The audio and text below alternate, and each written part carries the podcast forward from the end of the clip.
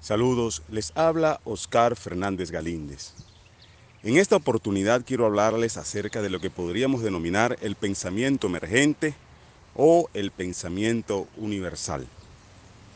Antes de desarrollar este tema, debemos entender que todo es un proceso de evolución y transformación. Todo en la vida, y en este caso en la vida del ser humano, se traduce en un proceso de continua transformación.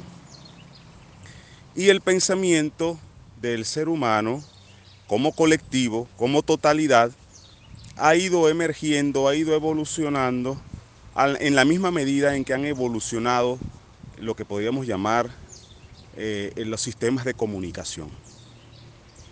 Y en este caso la comunicación de masas.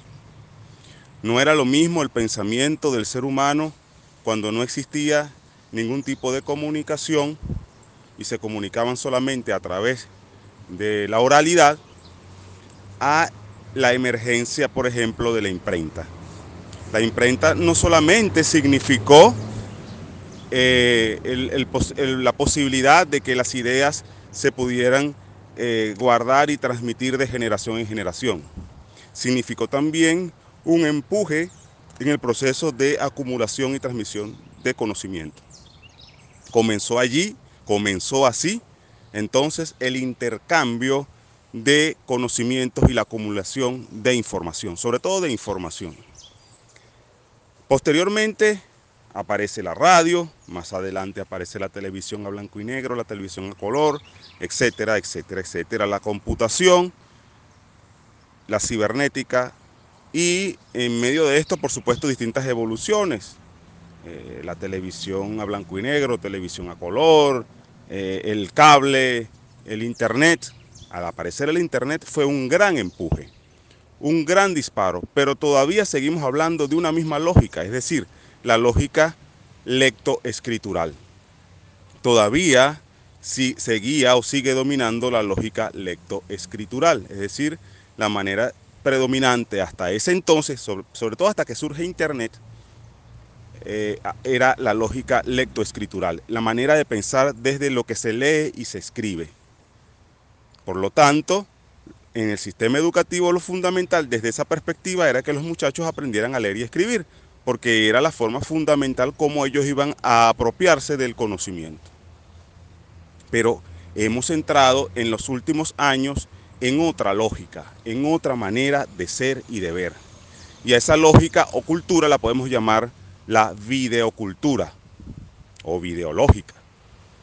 ¿Y qué vemos aquí?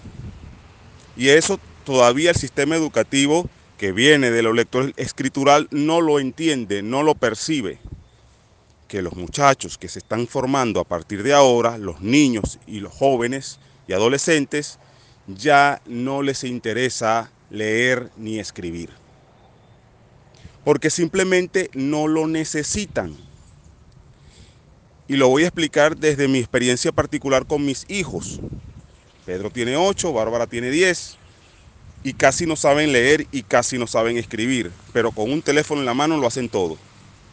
Y sobre todo los videos, arman los videos. Y en el momento que tienen que leer o escribir algo, entonces ah, van a una aplicación, por ejemplo en el caso de, escribir una aplicación donde ellos hablan y le aparece la cuestión escrita. O sea, ya tiene la manera de resolver el problema de leer y escribir. En mi época, el problema era el tema de la escritura.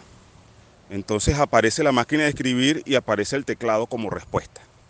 Entonces las personas como yo escribimos horrible y, casi que los escritos míos a mano los llevo a la farmacia para que lo traduzca el farmacéutico. Ahora es, lo ahora es más allá de eso, ahora ya casi que consideran que no hace falta escribir, que no hace falta leer o leer mucho, leer tal vez lo necesario, lo indispensable. Eso es importante entenderlo, porque estamos entrando en una dimensión en la cual la comprensión de las cosas, de los conceptos, de las ideas, van a girar en torno a otra forma de configuración. Y fíjense, la configuración ahora no va a prevalecer o no prevalece en eso que nosotros llamábamos el dominio de la información o del conocimiento. Eh, mucho se nos ha dicho que el conocimiento es poder, la información es poder. Pero es que los chamos de ahora, en el momento que se les presenta un problema que no pueden resolver, van y acuden a un tutorial. Entonces pareciera que lo que está privando no es la información, ya que la información pareciera que está casi en su totalidad en Internet o, en algún mecanismo de acceso que ellos tengan a la mano. Y lo que está prevaleciendo, que debemos desarrollar a través del sistema educativo, es cómo aprender a resolver problemas desde lo que se tiene. Es decir, cómo aprender a razonar, cómo aprender a conectar. E incluso cómo aprender a complementar procesos y complementar ideas. Porque a través de esto que podríamos llamar la cultura colaborativa, vamos a encontrar que hay seres que son muy especializados en distintas áreas, pero para poder ir hacia otro ámbito del conocimiento tienen que asociarse con otros que tal vez sean especializados en esas otras áreas. Y entonces se crean las comuniones, las colaboraciones y las construcciones colectivas que al final se traducen en aportes mucho más profundos. Digámoslo de esta manera, estamos yendo de una cultura sígnico-simbólica a una cultura ideogramática.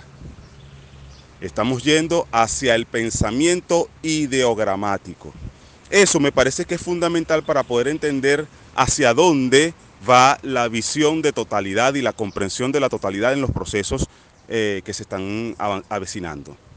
Esto no significa que lo parcial se va a abandonar. Esto no significa que lo parcial va a desaparecer, pero sí significa que lo total va cada vez más a adquirir mayor importancia en los procesos de comprensión eh, y dinamismo de la vida.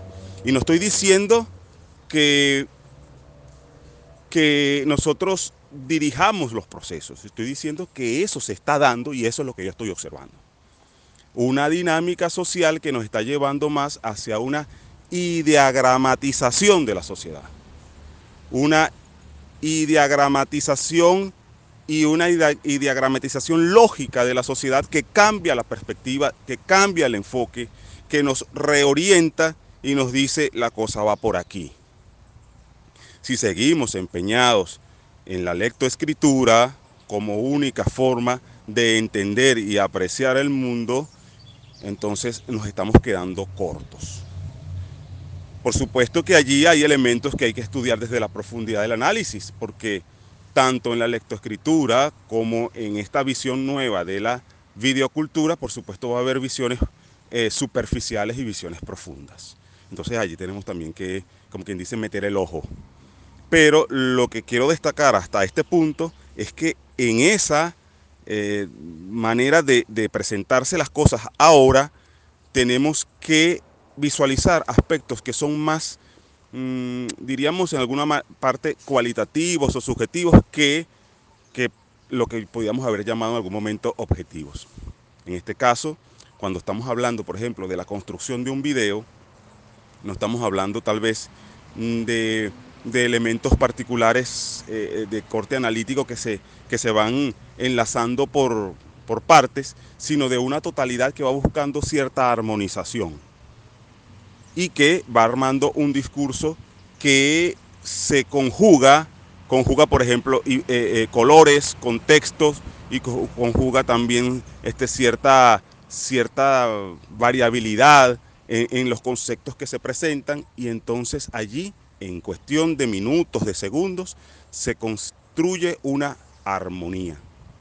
Entonces estamos hablando de que partiendo tal vez de la colaboración, partiendo de la eh, eh, construcción colectiva y especializada, entonces se armoniza para poder dar un mensaje.